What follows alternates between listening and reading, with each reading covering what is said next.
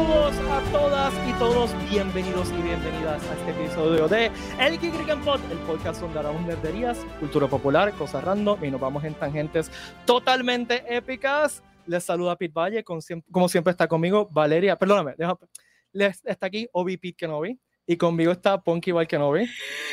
Hola, Obi Pete Kenobi. ¡Huepa! ¡Huepa a todos! Y fuera de Corillo está el Watcher. Yo soy como Artudito. ¿Qué fue? Yo la que a esa a todo el mundo. Feliz martes. Feliz martes. Estamos.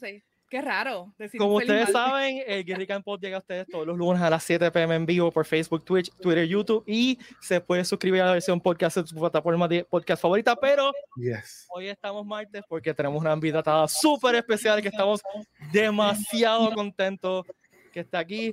Así que, pero vamos allá un momentito. Y también necesito mencionar que hoy vamos a anunciar la fecha de Puerto Rico Comic Con 2023.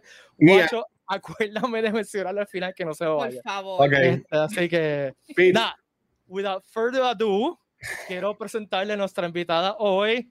Eh, yo estoy, mira, estoy hasta temblando de, de, lo. ¡Oh my God! Que, está, aquí con nosotros, Mariceta Tata Álvarez. Directamente desde Teatro Breve y principalmente que aparición en la serie de Obi-Wan Kenobi recientemente. Tata, gracias, gracias sinceramente por estar con nosotros aquí este ratito y por darnos tu tiempo. Por favor, por favor, esto es un placer estar aquí, ¿cómo no? bueno, quiero empezar haciendo otra pregunta que creo que todos tenemos aquí es, ¿tú eres fanática de Star Wars antes de esto? ¿De antes de Obi-Wan o no? No, ok. yo había visto. Eh, a ella le gusta Star Trek, mejor, obviamente. No, para nada. Para nada. No, yo había visto hace muchos años a New Hope y recuerdo que la revisité cuando en Teatro Breve hicimos un montaje que se llamaba Pionono. Pionono Hermoso. Este, eh, hicimos este viaje como de que estábamos ahí en, en las galaxias eh, y ahí la revisité de nuevo esa clásica porque la verdad que sí, o sea, nunca me deja de impresionar ver esa película y ver lo que hicieron en ese momento, en esa época, en, no es como ese pedacito de historia, pero de ser de ahí a ser una fanática, no, me he ido convirtiendo poco a poco porque es imposible, no, o sea, el mundo de los fanáticos de Star Wars es otra galaxia aparte, entonces eso ha sido para mí el descubrimiento mayor de, de, este proyecto, de trabajar en este proyecto. Así que esa es la realidad. Pero voy por ahí poco a poco. No, y, quería mencionarte que, que, tu personaje es la mamá de un personaje bien importante para los fanáticos bien hardcore. O sea, para mí personalmente, el Coran Horn es mi personaje favorito de los libros antiguos. O sea que cuando me enteré por Twitter de que eras tú, yo como que ¡ay! Me volvió loco. Esto es increíble, esto es increíble. Entonces yo me he ido enterando también de esto a través de ustedes. O sea, me he ido enterando bien de quién es mi personaje porque, pues, como he comentado antes, eh, eh, me estaba conversando con, con Juanma y Mario. Este, este, esto es todo tan top secret, de verdad. Es todo tan y tan que yo no sé, o sea, no, yo tenía otro nombre, mi personaje tenía otro nombre, yo me, oh, wow. Ah. hasta el final y me enteró como la última semana de rodaje porque estábamos improvisando algo y la script supervisor vino a decirme, tu nombre no, tu nombre es Nietzsche. Y yo, ah, no soy Camin, llevo todo este tiempo. ¿Cómo es tu nombre? Camin. Camin. Sí, todos los personajes teníamos nombres alternativos, ¿no? Nadie se llamaba como el personaje. Claro. Este, oh, wow. En, todo, en contratos, en todos los contratos, todo era Joshua Tree, nada se llamaba, o sea, esto es todo 20 mil papeles que tuve que firmar de non-disclosure agreements. Mis panas como que, ¿cómo tú no me habías dicho nada? Yo, Corillo, porque no, no podía. so, que, te escondieron el secreto hasta de ti. O sea, y, y esto es, by the way, pasó también cuando lo de I am your father, que muy poca gente también sabía ese detalle cuando estaban grabando, estaban haciendo esa, esa película. Lo, sabe el director y Mark Hamill, that's it.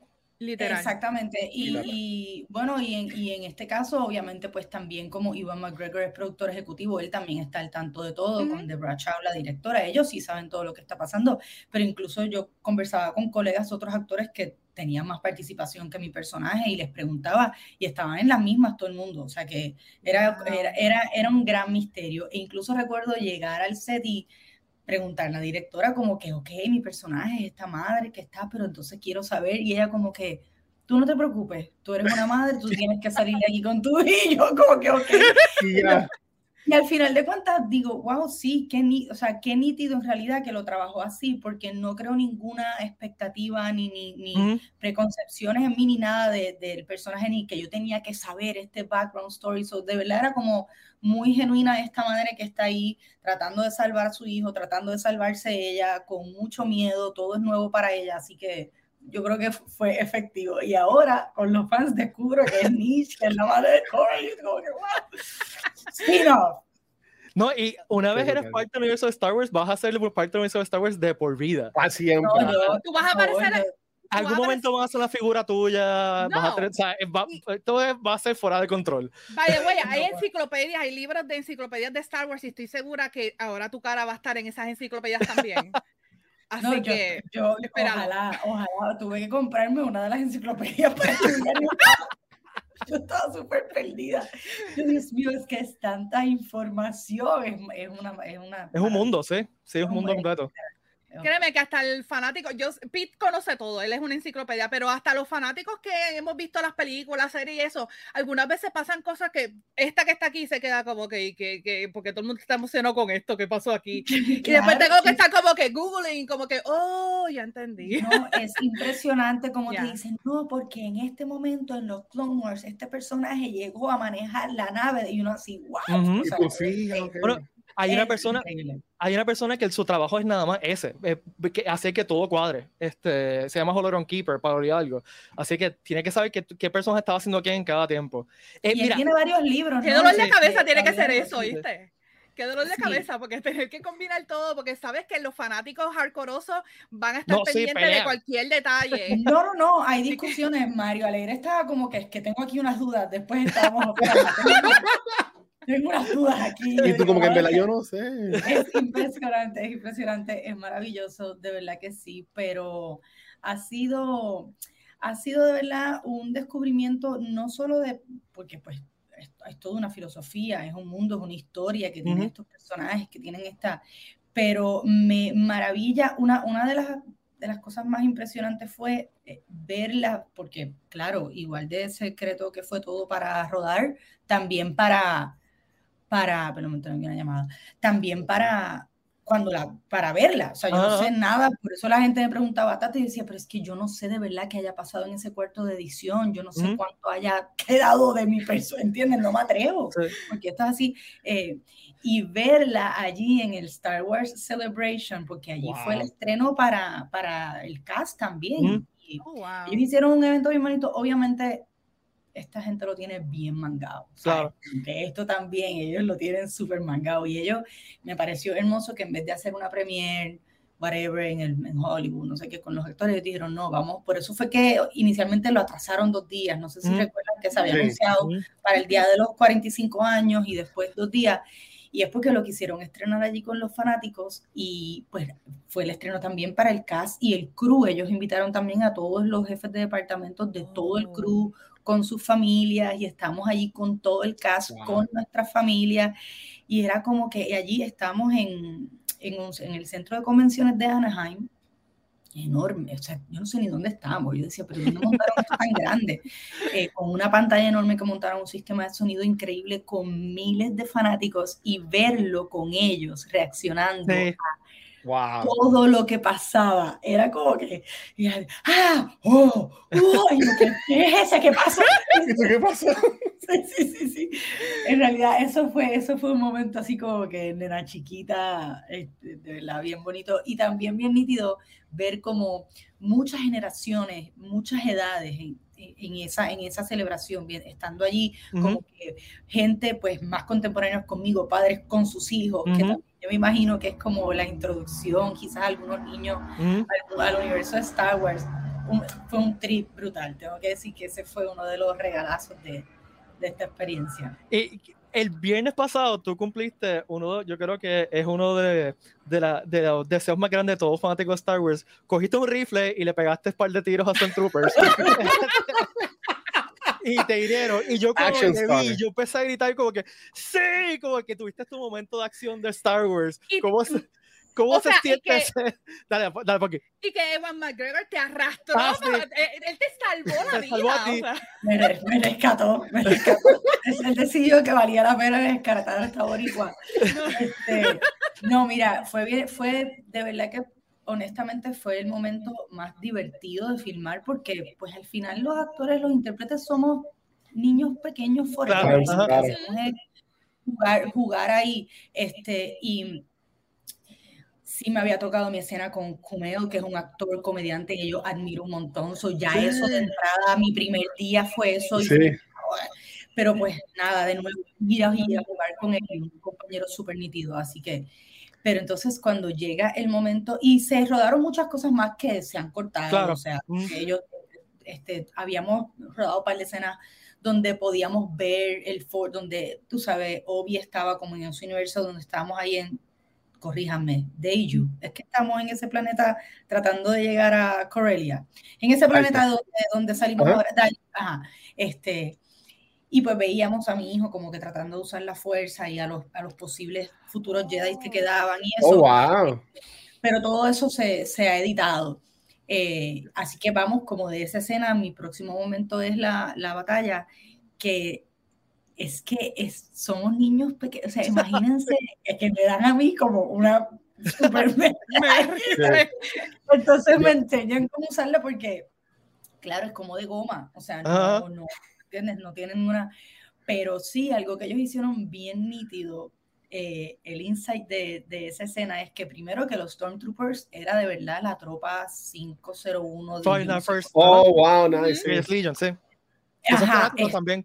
Que son fanáticos. Entonces, esa gente está allí con sus vestuarios, con sus gadgets. O sea, ellos están, porque la misma, la misma vestuarista de Disney me decía, pero es que ellos tienen vestuarios más nítidos que lo que nosotros podemos traer. Con más detalle. Sí, entonces pues ellos nada más para, nada más esa energía de esos fans estando ahí que van a batallar con Obi-Wan, pues ya eso es una súper emoción. La directora ponía la música clásica de las batallas. ¡Anda! ¡Oh, my God! o sea que estábamos ahí como que viviendo la película y el departamento de arte de verdad estaban como medio disguised y estaban metidos entre el espacio tirando como balas blancas, o sea, que te daban cosas de verdad, por eso, o sea, todo el mundo como que ya lo estás ahí como que bien asustado, y yo, no, no, no, Corio, me estaba... me, están atacando, ¿entiendes? Así que, este, como eh, había mucha adrenalina, mucha emoción, entonces pues creo que eso se traduce en escena, ¿no? Como se siente, se ve, eh, y ese momento donde todo eso lo fuimos jugando, ¿no? El hecho de que Iwan me, que me recogió mi personaje, eso todo eso lo fuimos jugando para que quedara el espacio limpio también, era todo también jugando a favor del personaje de Tala, de Indira sí. una cosa increíble, y pues lo jugamos para dejar el espacio limpio para ese momento de ella con, con NetB, con el droide que, o sea, we teared up literal, allí cuando lo grabaron en, en el set, yo estaba, estábamos viendo en el monitor todo, todo el crew, todo el mundo está ahí como, ah, estamos llorando. Sí, súper ah. emocionante. Sí, fue bien emocionante porque además ella es una mujer increíble. Sí, es tremenda actriz. El actor que, que hace el personaje del droide, él estuvo, o sea, se siente porque eso es un actor de verdad ahí adentro que mide como siete pies y, oh y, un bailarín increíble y el manejo de él, de su cuerpo, con ese vestuario. O sea, que ese momento entre ellos y la química que se había creado entre el grupo, que de verdad que me tocó con un grupo bello de gente, de gente que tú dices, ok, esta industria tiene gente brutal, porque a veces te encuentras con gente que hace, oh, shit. Mm. Pero no, eh, eh, me tocó con un grupo de gente hermosa y, y, y, pues se sintió ese momentito ahí cuando, cuando perdimos a Tala, fue, fue poderoso. Tata, yo le a preguntar, ahí en el chat también lo comentaron y tú ya todo un poquito sobre trabajar con Kumail. Eh, la gente que te conoce de Puerto Rico, te conoce de Breve, obviamente, y todo lo que ustedes han creado acá en la isla.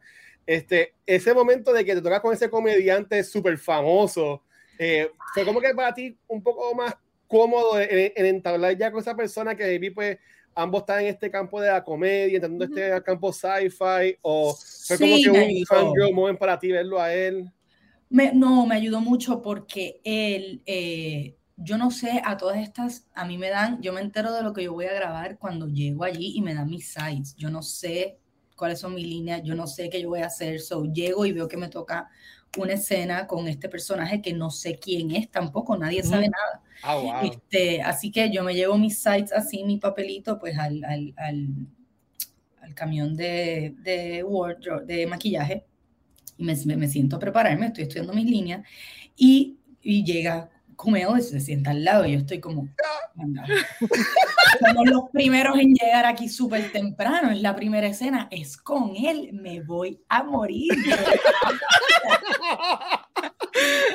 yo, okay, okay, fangirling ahí como que pero yo muy tranquila, yo, ay, normal, hola, sí, saludos. Entonces, y él fue muy nítido porque pues yo respeto mucho el espacio, todos los actores nos preparamos diferentes y las actrices y todo el mundo tiene su manera, so, yo respeto el espacio hasta que llega el momento porque vamos a tener un momento de ensayo en el set, así que hay actores que no les, no les gusta hacer nada hasta ese momento. Y de momento él me dice, so, are you the mother? Are you? Oh. Y yo, sí, este... Eh, y él, can we go through the lines? Como que él estaba como que, yo, oh, yes, o sea, sí, por favor. Este, y fue bien lindo, pues, porque un actor súper disciplinado, eh, rápido, quiso repasar línea. Entonces, eso también a mí me ayudó a relajarme mucho más, porque también Mariseta Álvarez, como yo digo, la hija Pito y Marel de Torrey, Puerto Rico, llega allí ¿sabes? Llega allí ese set y tampoco, yo sé que uno tiene experiencia y he estado en sets grandes, sí, y, y en Puerto Rico y en todo, pero pues esto es enorme, ¿no? Y hay, y hay, hay, mucha tecnología involucrada, muchos detalles, cada minuto cuesta millón, ¿entiendes? Como mucha responsabilidad y pues la, la cagazón es real. Este, así que el hecho, el hecho de que él se haya prestado a ser tan buen colega de vamos a pasar líneas, vamos a jugar, rápido improvisamos, encontramos los beats de comedia dentro de lo preocupada y honesta y seria que tiene que estar mi personaje, porque no es que yo voy a hacer ahí un chiste, pero le encontramos ahí como algo que podíamos jugar y eso para mí fue bien nítido porque la gente me conoce por comedia, así que que me haya tocado con él fue como, oh, wow, el regalo ahí súper Así que el hecho de que él haya sido tan nítido me ayudó a relajarme un montón, me reí mucho, él siempre trataba algo diferente, así que de verdad era pavera en escena ahí en el set, un, un tipazo, un tipazo. Espectacular. Sí, bien nítido. ¿Y, cómo fue trabajar con Ewan? es que yo tengo un man crush con Ewan desde que estaba en la universidad. Pete, lo puedes seguir teniendo porque es demasiado. Yo lo amo desde Mulan Rouge a él, Yo oh my God, yo también. Desde oh. Spotting en los 90, yo tengo un man crush por eso. Spotting es que él hace todo y lo hace todo bien, cabrón. ¿Entiendes? Es como estos actores que, eh, claro, conversando con él, él, él, él él nos decía, él es como que es que yo soy un jíbaro del campo de Escocia, y, y, es genuinamente esa energía bien real, bien nada pretenciosa. Hay que hacerlo de nuevo, vamos, esto, chistes, lee mucho, dibuja, eh, oh, tú sabes, es un tipo, es, es un es un rockero de verdad. o sea, llega en su moto, ¿entiendes? Como que él de verdad no está con, eh, y, es un gran compañero y un gran colega y él estaba bien, de verdad, bien agradecido de estar ahí y se lo estaba tripeando también, es como su proyecto, así que él, que quería, él quería que quedara bien nítido y, y es una chulería, Pete, que te puedo decir, puede seguir, puede seguir Man Crushing. Eh, es un actor que viene de teatro, dirá también, o sea, me tocó con mucha gente, hay algo bien bonito de los actores que que, crecemos o que, o que estudiamos el teatro también y que también trabajamos en cámara, eh, yo siento que hay ahí unas herramientas y un feeling diferente a, a esta cosa de tribu que es bien teatral, como en el cine también, porque somos todos un equipo para que algo funcione, pero la gente que viene de teatro, hay algo ahí tan nítido que... Son más close. Sí, y hay mucho espacio para, para la improvisación y para el juego. E, él e Indira también son, son bien payasos y jodedores. So, había tripeo, o sea, había momentos de, de hecho, de un día Indira decir, anda, parcirete la directora, nos acaba de venir a regañar ahí. nos, dieron, nos dieron un mangue porque, tú sabes, estaban jugando para la escena y eso, pero el, todo, todo cuesta, estaba la jefa de Disney, era como que tranquilícense, somos niños forever, así que no, un, un, tipo extraordinario, de verdad que un lujo trabajarlo, trabajar con él y verlo, y verlo trabajar también y, y fue, fue bien bonito, fue bien lindo también porque yo y él al final y todo me dio como una tarjetita de agradecimiento, o sea, como que él nos dibujó unas ah. tarjetitas a su equipo bien bello, este, y me dijo cosas bien lindas porque el, el, el niño que hace de mi hijo, es un niño, tiene ocho años, no sabe ni qué rayos es Star Wars, ni le importa, le está ahí no audicionar por esto, entonces como que, este, pues un niño al fin es difícil trabajar con los niños y sobre todo muchas horas, un, niño que no había estado en un set, este, así que pues ahí mis herramientas, yo no soy madre en la vida real, pero tengo muchas herramientas pedagógicas y, y, y en un momento él me dijo como que también así bien lindo, como que I've never seen such a patient actress como ah. nunca había visto como porque fue fue un proceso fue un proceso. Pero pero de nuevo una me tocó una gente tan linda mano que yo todavía ni ni me lo creo. Yo todavía estoy como ah. todavía lo veo ah, hablando de gente linda llegaste a ver a Darth Vader ahí en vivo en alguna escena se, mm, siente como que en o algo no me tocó vestido no, lo conocí, él no, porque a mí me tocó con el personaje de Riva, con Moses Ingram, maravillosa, mm. una mujer extraordinaria, una niña hiper talentosa y súper joven. Lo que le falta a esa niña, eso viene por ahí fuerte. Este, divina, bella. Eh, nos tocó con ella directamente en la batalla. So, las escenas de Darth Vader se rodaron en otros momentos, nunca lo vi, pero sí nos visitó al set. Eh, Hayden y Dios mío, ah, es que tiene como sí, y él tiene como esa energía, o sea, es bien, ah. bien suave y él se mueve así todo. You're crushing here. No, yo, estaba, yo, yo sudaba. Yo digo, amén, que quiero que lo conozcan, que él no, vive, no convive en este mundo con nosotros para que yo... Ah, Además que es un sweetie también, es, es como que muy lindo y tiene una energía maravillosa, es muy tranquilo y muy pausado. ¿eh? Y una energía bien diferente a la de Iván, porque Iván es bien eléctrico y es bien payaso, es como... Así que bien gracioso verlos a ellos también juntos ahí en su cotidianidad, bien lindo. Oye, yo te quería preguntar, porque obviamente, pues tú tuviste audiciones en Puerto Rico, muchas cosas, y para la película que hiciste también. Este, ¿qué, ¿Cómo tú comparas las audiciones en Puerto Rico con las de Hollywood, ahora que estás allí? Este, sí, es otro mundo, es otro mundo. De verdad que Val, para mí ha sido como que aprender a audicionar. Y lo digo porque, eh, sobre todo ahora que hay mucho self-taping, la mayoría, ya tú no, casi no vas al espacio, todo lo mandas, o ha sido como aprender a manejar la luz, el background, el de esto, todo. Incluso cuando llegué aquí, que todavía se, se hacían en, en persona, eh, es otro mundo. Pues tú llegas, o sea, en Puerto Rico, primero que somos pocos, es pequeño, eh, y pues las, las directoras de casting o los directores de casting pues ya te conocen de alguna manera y uno pues establece una confianza con, con ellos y con ellas ya que uno pues es como que no, espérate, espérate, déjame tratar eso, no, yo no puedo hacer eso aquí, aquí tú llegas a un cuarto, hay 20 tatas, o sea, tienes llegas allí un montón de gente que puede hacer el personaje y tú entraste, hola, ¿cómo estás? Bien, ¿tienes alguna duda? Ok, acción y bye. Wow, y uno, cinco todavía, segundos. Y uno, todavía, está parado allí con los nervios de, y uno está como que, hey, Ahí como, o sea, que es un proceso súper distinto e incluso, aunque el, el, hacer self-tapes tiene sus beneficios porque tú manejas tu material, pero, tan, pero eh, en vivo y en persona pues tienes otros beneficios de que te conozcan y conozcan tu energía allí. Eso en un self-tape no es tan fácil de proyectar. Así que todo tiene sus pros y sus contras, eh, pero incluso hacer los self-tapes también tiene su proceso de, eh, eh, para mí ha sido aprender a audicionar, de verdad, y todavía lo es. Estoy cada vez más entendiendo que es simplemente disfrutarme la audición como si estuviera jugando, como si tuviera siete años y me vestí y estoy haciendo personaje y whatever.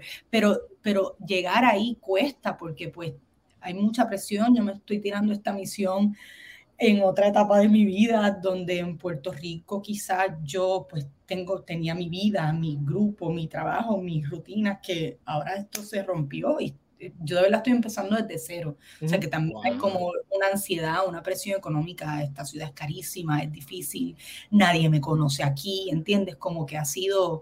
Y ese proceso de audiciones de Star Wars también fue larguísimo y yo audicioné para varios personajes y procesos de aprendizaje que también me han venido bien, ¿no? Han sido retos buenos para mí en mi carrera. Ha sido súper nítido ese. Me hacía falta un poco esa adrenalina y ese... ¿Pero sabías que era para Star Wars cuando estabas en el, proceso? ¿O pensabas que era otra cosa? Sí, sabía que era para Obi-Wan, eso sí, lo sabía. Este, pero, pero las audiciones eh, lo he comentado antes, son para personajes muy cotidianos, como que la senadora fulana, la madre de, o sea, no hay nada, no, sabe, y son otras líneas y son otras escenas. Así que sí. Yo, Aprendiendo un montón estoy. Dale, Watcher. Pi, yo tengo una pregunta, pero es que no tiene que ver con Obi-Wan. Y no quiero, yo no,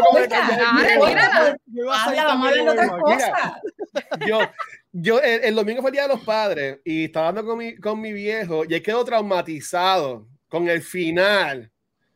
¿Tú me entiendes? De picando adelante. Tú sabes, como que... Y cuando yo lo vi, a mí me voló la cabeza. obviamente. Pero estando como, ay, es la película, sí, todo Por ese final, Dios mío, ok.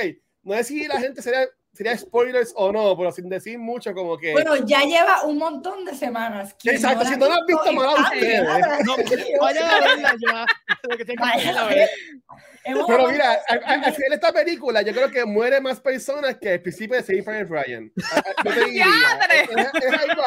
es, algo, así. O sea, la, la, idea era esa como que ustedes como que impresionar y, y, terminar con ese cantazo duro o fue un proceso de, de cambiando, como ¿Cómo fue que ustedes terminaron diciendo, vamos a matar a todo el mundo, olvídate? Sí, pues mira, esto, y no, para que, para que sepas, mi papá también salió bien afectado.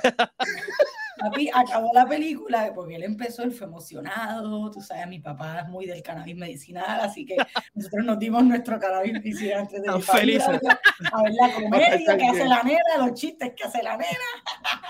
y orgulloso, nos sentamos allí y como que a mitad de la película, ya acercándose al final, yo veo que su cara va como cambiando y al final acaba así, afectadísimo. Y yo, papá, y él, Tata, tú perdóname, pero esta película no es una comedia. Esto es una tragedia social. Y yo pero, pero sí, obviamente hay un comentario fuerte, ¿no? Social de cómo en nuestra isla, como sociedad, por la sobrevivencia de lo imposible que nos lo hace el sistema, acabamos masacrándonos entre nosotros mismos, ¿no? Es, esa metáfora. Pero ese final existe desde la obra de teatro. Y Canto Adelante fue una obra de teatro que montamos en el 2014. Oh, wow. Este, y de hecho, el Cámara Lenta es un homenaje también a, la obra, porque en la obra moríamos, o sea, en Cámara Lenta lo hacíamos obviamente nosotros. Eh, y, fíjate, en la obra, em, ya, ustedes la vieron los tres. ya, ya. Ok.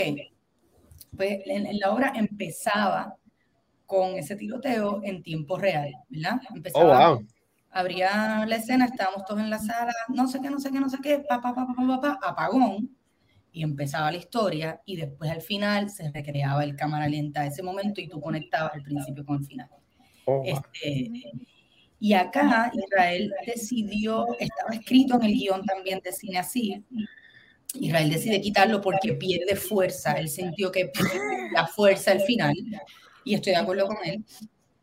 Eh, y por eso, o sea, ese final está así desde que Mike Philip escribió la obra de teatro. Caballo. Es un caballo y le gusta siempre joder con eso de, ok, sí, te da mucha risa, ¿verdad? Pero también te puede llevar para otro lado. O sea, nos reímos de la tragedia también. Y eso es algo que le, le gusta mucho hacer. Así que así lo escribió para nosotros también cuando lo leímos fue como que anda, pero nos fuimos en Holanda.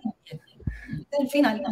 Sí, yo, desde que, aunque nunca lo dicen bien, pero desde que abren el baúl y te dejan pensar de que es tu amiga la que está en el baúl, que fue la que atropellaron, yo dije, no, esto, esto, esto, va, pero vamos, vamos ahora para, y no, en verdad que estuvo brutal. Yo sigo diciendo, y yo no sé tampoco que he visto todas las películas puertorriqueñas, pero lo que es esta y extraterrestre para mí que son de las dos mejores. En ambas tú sabes, obviamente no lo digo por eso, by the way, pero este, yo diría que son películas que están bien hechas, que no son como que el vacilón que empieza con otras películas que simplemente es por ese relajo, pero son películas, no que son películas puertorriqueñas, son películas bien hechas que tú puedes ver en cualquier lado. Sí, sí, sí, y me siento súper orgullosa y también por eso digo, tienen que verla, no porque, ay, no, apoyen el cine puertorriqueño. Claro que hay que apoyar el cine puertorriqueño y debemos ir a ver todo lo que sale para también tener con qué comparar y, tener, y, también tener un, un, gusto crítico de esto me gusta más, esto se ha hecho en el cine puertorriqueño, esto por aquí va más.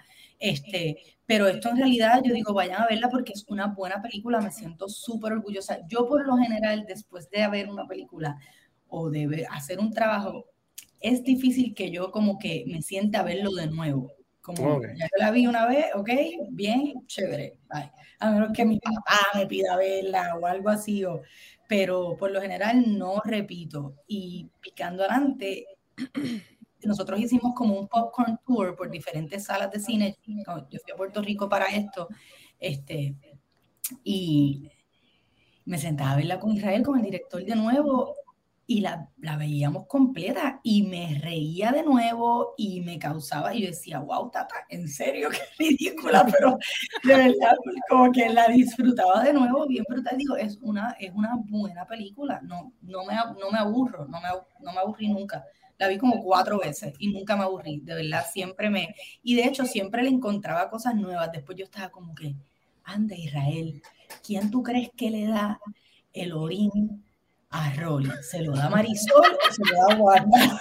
Sí, no, pero es que hay, varias cosas que te dejan así, como lo del baúl. O sea, yo estaba dando con personas, pero será ella. Yo, es que no es obvio, pero usted cuenta con ella después al final en el, en el campo y toda la cosa. Sí, sí, sí, sí, sí, eso ha sido, pero a mí me gusta la gente como que no, pero es que eso no queda claro y yo está bien, pero no todo tiene que estar ahí masticado, me gusta que siempre que yo las películas que siento que más me disfruto son esas que me dejan como después hablando. Las preguntas abiertas. ¿Quién era aquel? No, pero tú crees que, no, pero entonces si aquel era este, pues entonces, ¿entiendes? Yo creo que eso es más emocionante, así que me gusta que sea así. Las películas así son, yo digo, son más memorables y las series que también hacen eso, porque pueden pasar años y todavía la gente va a estar hablando y conversando sobre qué tú crees que pasó aquí. Es como Inception, que todo el mundo todavía hasta el sol de hoy pregunta, eh, ¿fue un sueño o fue real lo que pasó al final? Claro, claro, este, claro. Y eso lo hace y Sense, me acuerdo que Six Sense uno estuvo hablando como años todavía. Yo, yo quería preguntarte sobre, sobre Teatro Bebé. A mí me encanta el teatro. Eh, mis papás me criaron yendo a ver las películas de, de Carlos Ferrari. Eh, nuestro teatro. Y yo siento que Teatro Bebé como que sigue esa tradición de, de comedia inteligente. Eh, Carlos fue una vez a, vernos y eso fue bien. Me imagino que tiene que decir una cosa apoteósica. este, Yo quería preguntarte que nos hable un poquito sobre esa experiencia de Teatro Bebé y específicamente cuál ha sido tu pieza favorita de, del grupo. Yeah. Mm wow, qué difícil es. Sí, lo sé, lo sé, como que, ¿cuál de tus hijos quieres más? Este... Exacto, como que no puedes tener preferencia con tus hijos, pero ¿cuál este, Pues mira, Teatro Breve, Teatro Breve, siempre que me preguntan, yo creo que lo más bonito de ese proyecto es que de verdad eso nació por ganas de hacer de Mike Philippe, era el gerente de la barra de Taller C en Río Piedra. Estábamos acabados de graduar de la UPI, algunos, otros todavía estaban en la UPI. Eh, y los cantautores hacían algo los domingos, como que cantaban par de canciones y a veces se presentaba gente y alguien canceló su presentación del domingo y Mike Philip como un martes nos dice, escribo algo y qué sé yo, escribo un sketch o dos sketches, whatever, alguna horita corta, escribo una obra corta y la hacemos el domingo. nosotros pues, oh, estábamos yo, Carpio, Roy, Rosana, una colega que vive en Chicago, y era como que, pues dale, vamos a hacerlo. Y me acuerdo que la primera obra se llamaba Falso Mutis. Hicimos Falso Mutis, que era una cosa ahí medio tragicomedia, bien Mike Philip. Eh, cobramos como tres pesos, los cantautores cantaban entre medio, fue una cosa bien inventada. Eh, pero lo hicimos y la gente fue y fue para, o sea, como que, qué sé yo, 20 personas, tampoco es que fue gente, pero un par de panas y como que qué nítido, pues lo hacemos el domingo de nuevo y hago otra y hago otra y hacemos dos cortas, ah pues dale, y lo hicimos el otro domingo y después el otro domingo y de momento fue como que empezó a llegar más gente. Y en ese momento después de como dos o tres meses yo me, yo me iba a hacer mi maestría. Y yo como que diablo, ahora me voy, ahora que esto está pasando y Mikey, no, cuando vuelva si estamos todavía, y yo como que nada de teatro dura tanto tiempo, pero era como el chiste y duró, o sea, siguió creciendo los domingos, eh, se empezó a llenar, o sea, había fila en el taller, se empezaron, eh, llegó Lucien, se incorporó Juan Pablo, empezaron a hacer improvisaciones, Juan Pablo empezó a hacer como un MC, o sea, fue como todo, Teatro Breve siempre ha, ido de verdad creciendo sobre la marcha. Hemos, hemos ido aprendiendo a montar una compañía de teatro porque... Ha sido como que bien orgánico, ¿no? Sí, por eso que nunca, por eso digo que es bonito porque nunca vino de la pretensión de decir, vamos a hacer un grupo de teatro, de comedia. Jamás vino de ahí, vino de y Naima, nuestra productora, Naima Rodríguez, que es la pieza clave, sin Naima no hay teatro breve, esa mujer empezó con nosotros desde Taller C, cobrando los tres pesos en la entrada, eh, porque ella era, en aquel momento era compañera de Mike, o se acaban de dejar algo así, pero ella pues se quedó ayudándonos porque ya sabía que era algo que Mike quería hacer y literal, Naima llegó a un punto que Naima sabía los nombres y apellidos de toda la gente que iba. Ella contesta, yo creo que todavía ella contesta a su celular, teatro breve, o sea, te lo juro, ella sabe. wow. Y como que, y fue, o sea, con Naima ahí hemos, hemos ido descifrando esto y después empezamos a presentar los jueves en punto fijo porque nos quedamos como que no cabía la gente, entonces hacíamos los domingos en Taller y repetíamos el show en punto fijo los jueves. Después tratamos diferentes venues, Pier 10, no sé qué, tratando de buscar algo que, que fuera más grande, pero que tuviera la dinámica de café teatro, porque nos daba esa sensación de que la gente se sentaba ahí en, en Taller había un sofá al frente como si estuvieras en la sala de tu casa viendo a tus amigos hacerte cuatro chistes. Este, y queríamos como mantener eso. Y cuando encontramos el Teatro Choricastro, que es donde estamos ahora, eso fue el regalo mayor, ¿no? Y ahí pues ya también, pero todo ha sido aprendiendo sobre la marcha. Aprendimos a hacer una película también, o sea, esto no fue algo que, esto fue algo que Israel y Esteban Lima, nuestro productor, fueron a ver la obra en el 2014 y dijeron, mm, aquí hay algo cinematográfico, nunca hemos hecho cine, todo el mundo está como que, ay, deben hacer una película o televisión o algo, y fue como que, ah, ok, también de nuevo coqueteando con la idea. Así que siempre todo con, teatro breve es como aprendemos en el proceso y, y, de verdad que y todavía seguimos aprendiendo y seguimos expandiendo. Ahora estamos haciendo un proceso de audiciones para que entre gente nueva porque nosotros nos sentimos ah, bien jóvenes, pero nos estamos poniendo grandes.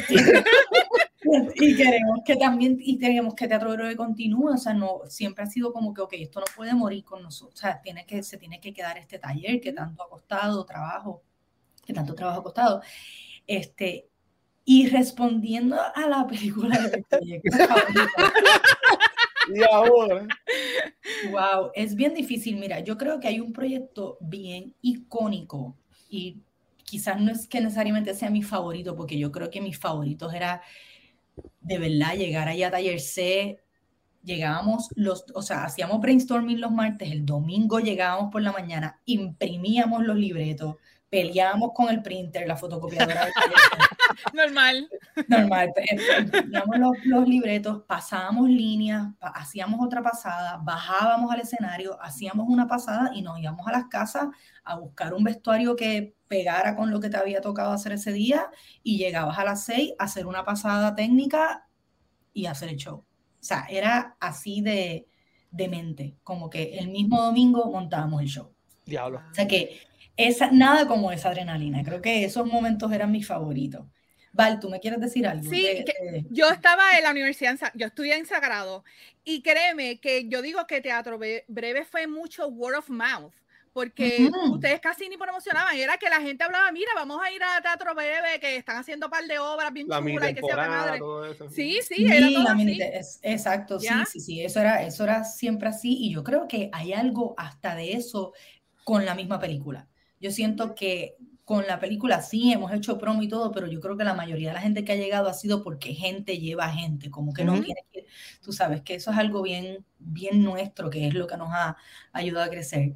Pero, ok, dicho eso, que esos momentos, nada como esos domingos, adrenalina on fire, tus amigos haciendo cuatro chistes, nada importa, ropa estrujal, vestuario estrujal, camerino inundado, o sea, desastre. Pero había algo tan bonito de eso y yo creo, me acuerdo que la primera vez que cobramos un domingo, como que la primera vez que cobramos como que 20 pesos, 40 pesos, como que, ¡puñeta, cobramos! Entonces, como que... ¿Ahora qué fue? Como que no, íbamos al boricua, yo pago este round, yo pago este round. Este, pero, pero yo creo que hay una obra que se llama la que se, se llamó, se llama La Casa, que es una obra que hicimos que era como de misterio y todo pasaba en esta casa embrujada. Y fue la primera obra que montamos en el Choricastro que también tuvo mucho presupuesto. Yo creo que es la obra más cara que hemos montado porque me acuerdo que Bata eh, hizo ese diseño de, escenografía que fue increíble y se movían, o sea, las sillas, como que él hizo un rigueo por control remoto con carritos y las sillas se movían. Israel, que actuaba en esa película también, porque Israel, además de ser nuestro director, es un actor increíble, lo tienen que ir a ver en Cabaret. Eh, y así este personaje que también ha interpretado Alejandro Carpio, ellos doblaban y movía las cosas y entonces la mesa se movía sola y la silla, o sea, era bien, eh, era bien impresionante en términos teatrales para lo que Teatro Breve hacía, ¿no? Comparado con lo que hacíamos siempre Super Roots, eso fue algo como que anda. Y yo recuerdo que yo hacía un personaje de siamesa con mi compañera Isel Rodríguez, que es una maravillosa. Isel. Increíble y hacíamos mesas y estábamos pegadas toda la obra, que también tuvo sus retos. Había días que nos oh queríamos matar.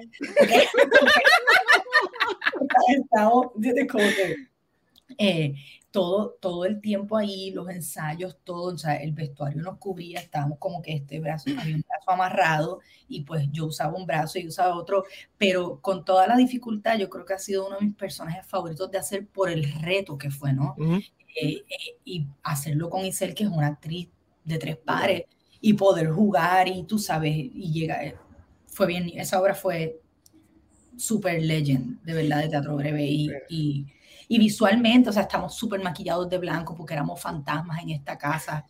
De verdad que es bien nítida. Yo, wow, yo no sé si eso, yo creo que sí que se grabó, estaría increíble. Yo digo, wow, tantos trabajos hechos y dónde está esa es la magia del teatro. parte de lo que hace increíble este teatro es que cada, cada performance es una obra de arte totalmente diferente y única. Y esa interacción que ustedes tienen como actores y con el público que está allí, y hay veces que uno, alguien se le olvida una línea y entonces pasa algo, y eso es lo brutal del teatro. Que, y eso es irrepetible. Sí, es irrepetible. Y por eso cuando me dicen, ¿tata cine o teatro? O, cámara o teatro. ¿sabes?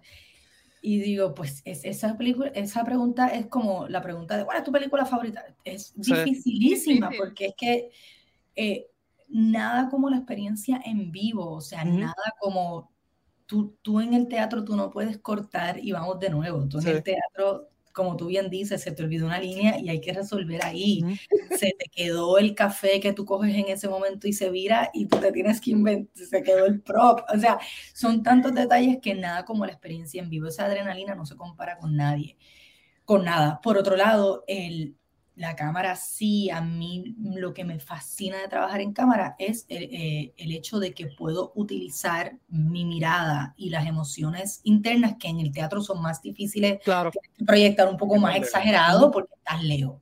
O sea que es más difícil de lograr en cámara, tú literalmente te pones la cámara aquí, tú no tienes, tú no tienes que hacer nada, lo que tienes es que sentir lo que está el personaje sintiendo o pensarlo y la cámara va a leer eso, ¿entiendes? So, son, son mundos muy diferentes, ambos me fascinan, eh, pero nada, como la adrenalina de la experiencia en vivo, eso está brutal. Yo le digo, yo le digo, yo le digo a mis estudiantes, yo, yo, enseño literatura, que el teatro es de las pocos, de las pocos eh, formas de arte que tú puedes experimentar de tres formas bien diferentes. Tú puedes leer una obra de teatro, tú puedes ver una obra de teatro y tú puedes actuar en una obra de teatro. Y son experiencias bien diferentes, chulas en cada una de ellas, pero son radicalmente diferentes. Y por eso yo que a mis estudiantes les hago leer una obra, actuar una obra y también ver piezas. Este, wow, qué, buen, qué buen profe, qué buen profe.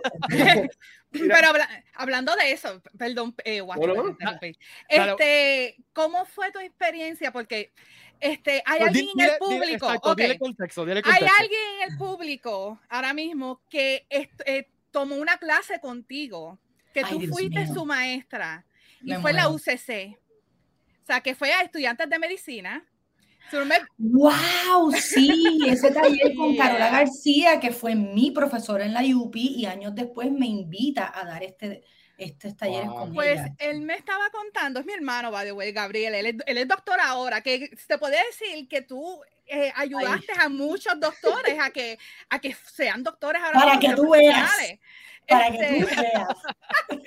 y él me dice que él, en uno, él le tocó como, como paciente y que le preguntaron cuál es tu nombre como paciente. Él dijo que su nombre era Tato y que él era un, un, troquero.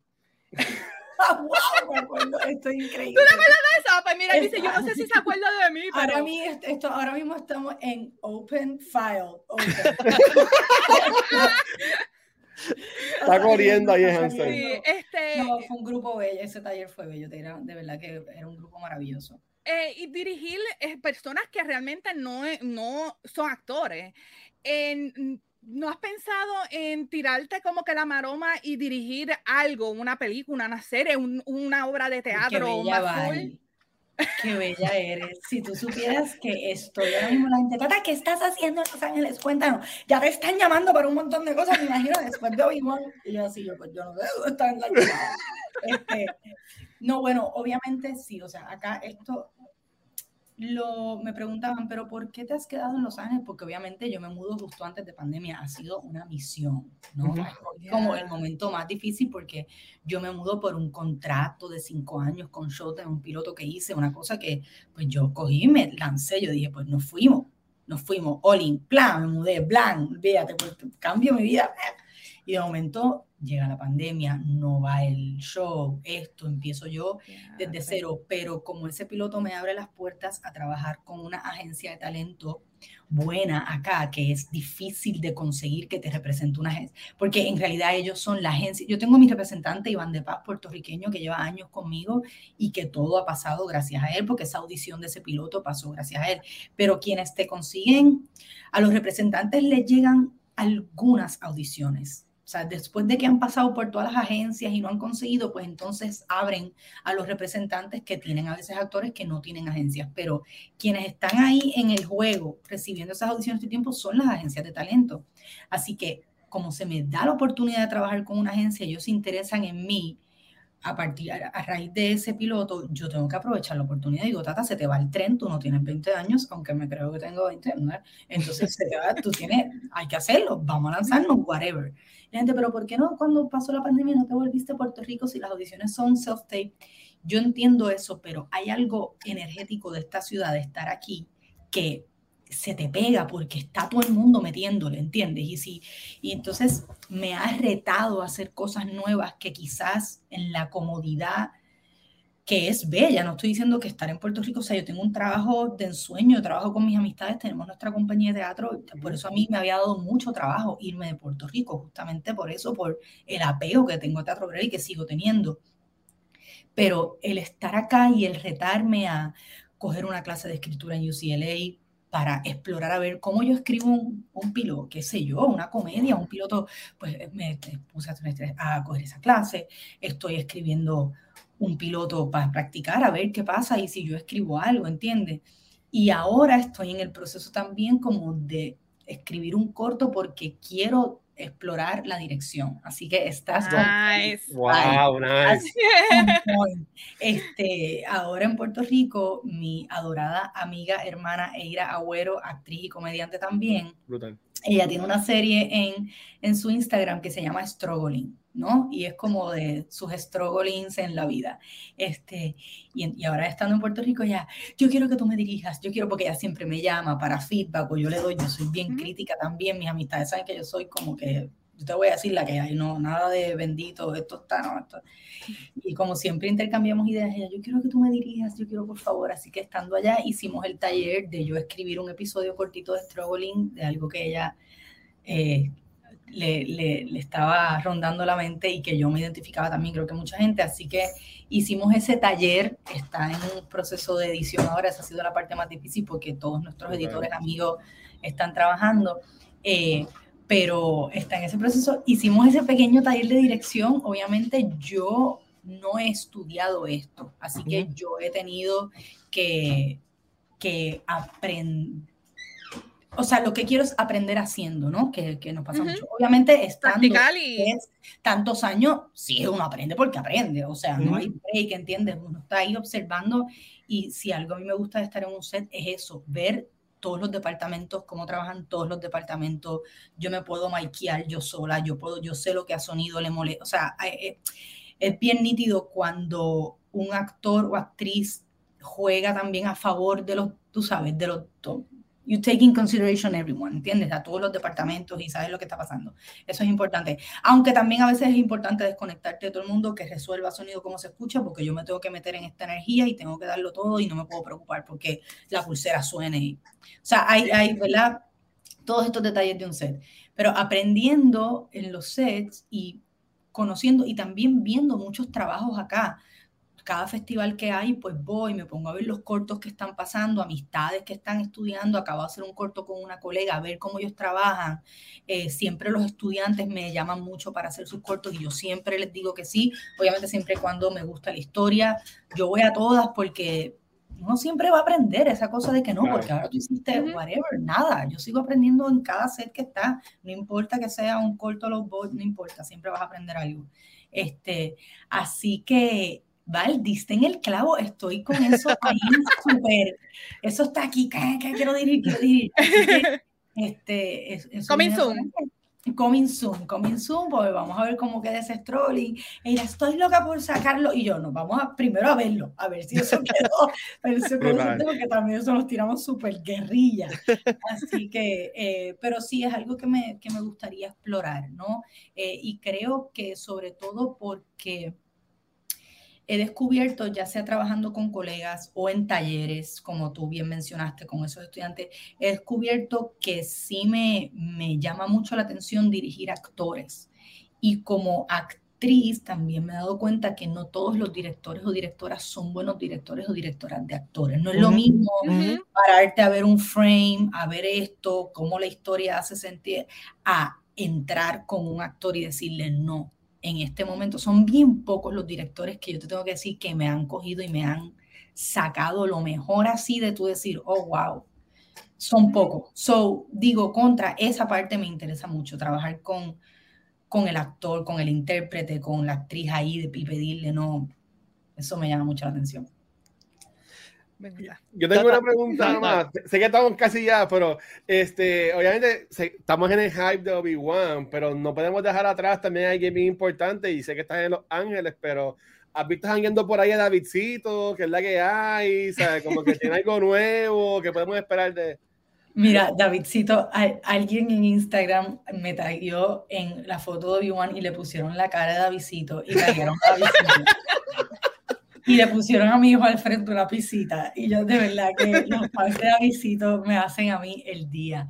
Davidcito, mira, Davidcito es un personaje que es casi como, y de hecho, el, el, uno de los pilotos que escribí como práctica en la clase de esta escritura tiene que ver con eso, tiene que ver un poco con esta actriz que está como que metiéndola aquí en el EI, pero un poco lo que me pasó a mí durante la pandemia, la realidad mía fue y por eso lo estoy como reescribiendo a mi realidad, porque fue que de verdad Davidcito me salvó a mí en la pandemia, no solamente energéticamente, porque el encierro estábamos todos como que, ¿qué carajo es esto?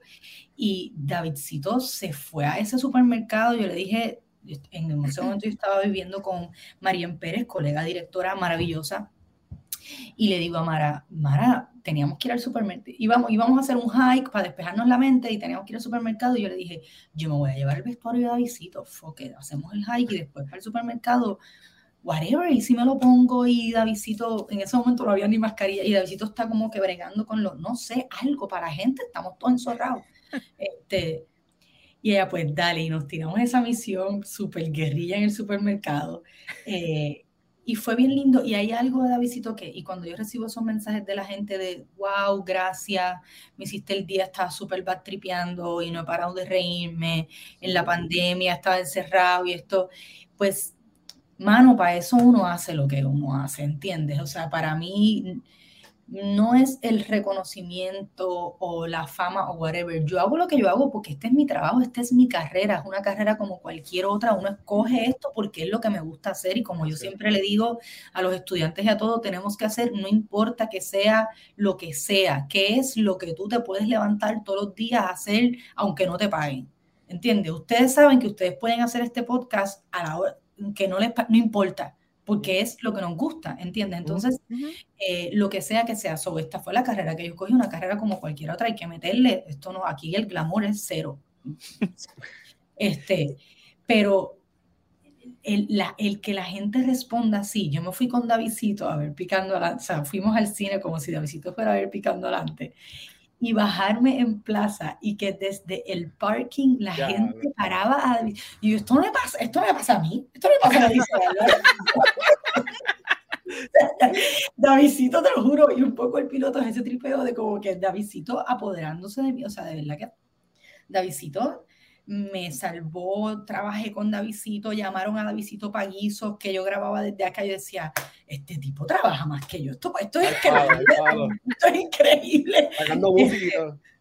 De verdad que este tipo, así que nada, Davidito es un homenaje obviamente pues a mi hermano y sus panas, yo me crié, yo le llevo como seis años a mi hermano, o sea que yo me crié con esos panas de mi hermano que ahora todos son profesionales, adultos, esto, pero me crié con esos chamacos en casa siempre, que ellos se creían que eran los más que roncaban, pero eran bien bebés también, es como que, o sea, que para mí, para mí un poco es, este, pues, eh, eh, esa crítica, esa observación de este chamaco boricua del género, el maleanteo y toda esta cosa que sé que, que ellos son, tú los escuchas y es como que ellos se tiran tres jevas a la vez y ellos son, olvídate, los más, más, más, más, pero en el fondo, fondo es como que, mami, me lavaste la ropa, ¿entiendes? y en el fondo, del fondo, no dieron para el polvo y se quedaron dormidos como, o comieron mucho y estaban llenos y no podían, So, como que es un poco también esa observación o esa crítica mía como mujer a, ese personaje tan masculino. Y por eso me gusta pues pues joder con eso porque porque al final sí, al final pues el, el, el, macho, el hombre, eh, ahí hay una sensibilidad que les desde chiquitos les boicotean, tú sabes que y no pueden expresarla o, no les permiten, y eso no te hace más o menos hombre. O sea, que un poco para mí, eh, Davidcito es hacer ese comentario de que tú puedes ser bien hombre y Davidcito es bien loco porque Davidcito tiene, o sea, él le escriben tantas mujeres a ese DM que yo digo, esto es increíble, esto es increíble. Esto es increíble, de todas las edades, de todo este, de verdad es impresionante. Y para mí es tripear con esa cosa de que tú puedes ser muy masculino y muy sensible y te puede dar sentimiento. A Davidito llora por todo, ¿entiendes? Y siempre está, así que Davidito lo llevo en mi corazón. A veces digo como que, ok, voy a coger un break de Davidito, pero no puedo porque la gente me escribe y me exige. Me Así que pues mientras, mientras pueda, claro que me voy a disfrutar a tripear Tata, para, para, ir cerrando, eh, en nuestra audiencia hay mucha gente que sueña con una carrera como la tuya, eh, sueñan con ser actores y actrices. ¿Qué, ¿Qué, consejo tú le darías a un joven que sueña con eso, con, con seguir tus pasos? Pues mira, eh, eh, de nuevo, estos, estos pasos yo tomé la decisión, hay un momento bien importante en mi vida que es la pérdida de mi mamá cuando yo era bien joven, tenía 20 años, eh, y eso para mí fue un clic bien fuerte. Yo estaba acabando un bachillerato, de hecho, en educación en la UPI. y, pero estaba tomando la electiva, una amiga me había dicho, tú tienes que tomar la electiva de actuación con Carola García, porque es que yo siento que a ti te va a encantar eso. y yo siempre en la escuela, y había tomado clases de chiquita y de baile y de teatro y esto, había estado en las obras, en los talent shows, todo eso. Pero de, de, ahí a uno pensar que esto es una posible carrera no es lo que nos enseñan. Obviamente eso puede ser un estrés para nuestros familiares, nuestros padres, como que, porque no es fácil. Si algo les digo es que esto no es fácil para nada.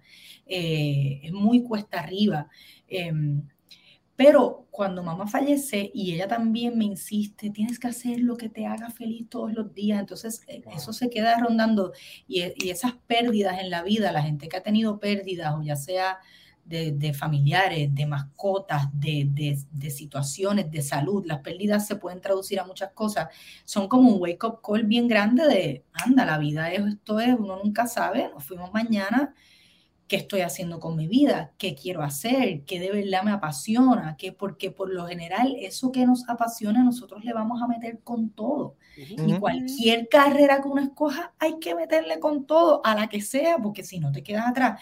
Entonces, definitivamente mi consejo principal tiene que ser, tendría que ser que esto, tiene que ser algo que, que, eso, que te apasione tanto, que a ti no te importa trabajar gratis, que no te importa eh, sacrificar, vivir con lo justo necesario. O sea, no necesariamente, no es que yo estoy acá en un glamour y una cosa, eso no, no es real.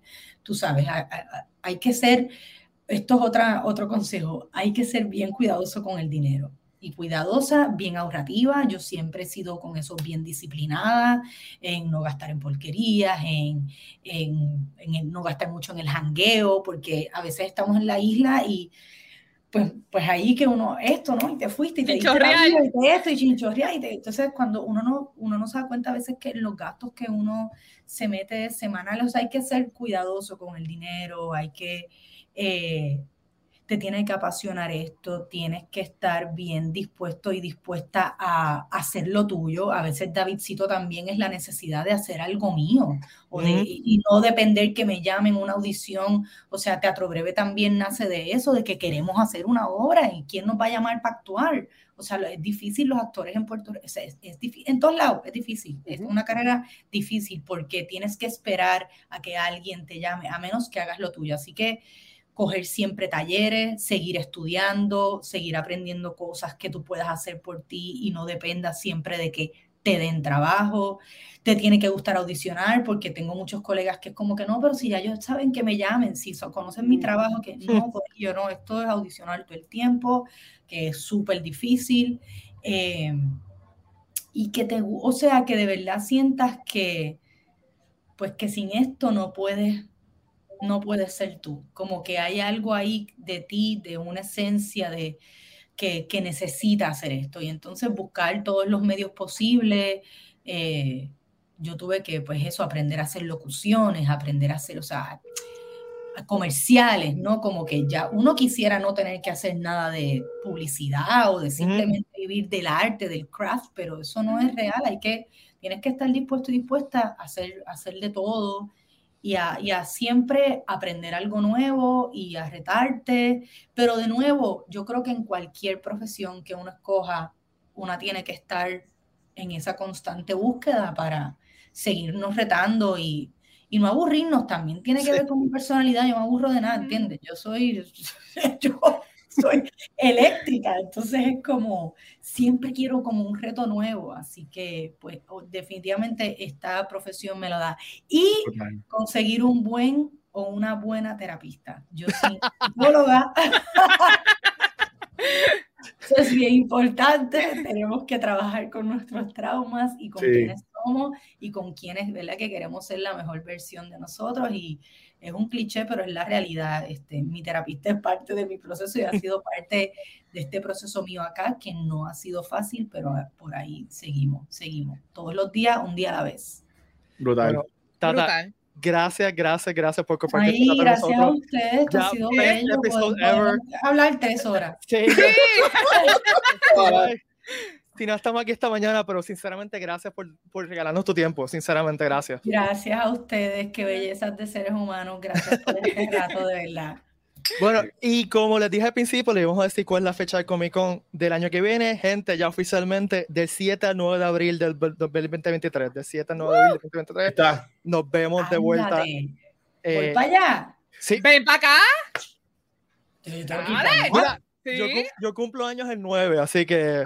Tú eres ariano. que... Tú eres ariano fogoso también, que no sí. los retos a los arianos. Yo soy el 2, el mío es el 2 si le quieres hacer un regalito a Pete, pues te traes a Ewan también para que venga para Comic Con. Ay, Dios mío. Gracias, gracias. Llevamos a alguien de esta gente al Comic Con en Puerto Rico. No, se explota esto. No peleamos nada contra darlo. Así que nos esperamos del 7 al 9 de abril del 2023. Gracias, Tata. Gracias, de verdad. Gracias, a todas y to todos a todos que nos acompañaron este ratito. Nos vemos el próximo lunes a las 7 de la noche. Gracias, y Picando Adelante sigue ah, en Plaza de las Américas y en Fine Arts de Miramar. Si no han ido, vayan a verla, se la van a gozar. Y vayan a Totoro Bebe, gente. Están haciendo cosas constantemente. Sí, ya empezaron noches de impro, ya están corriendo y por ahí viene el próximo show de las Jevas de Teatro Breve. Vienen por ahí las muchachas poderosas. Nice. Así que nos vemos, Corillo. Gracias. Gracias.